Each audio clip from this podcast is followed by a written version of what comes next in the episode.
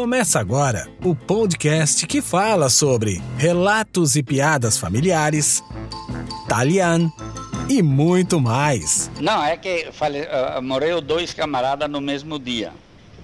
O Nício Periolo e o Sérgio Pinceta.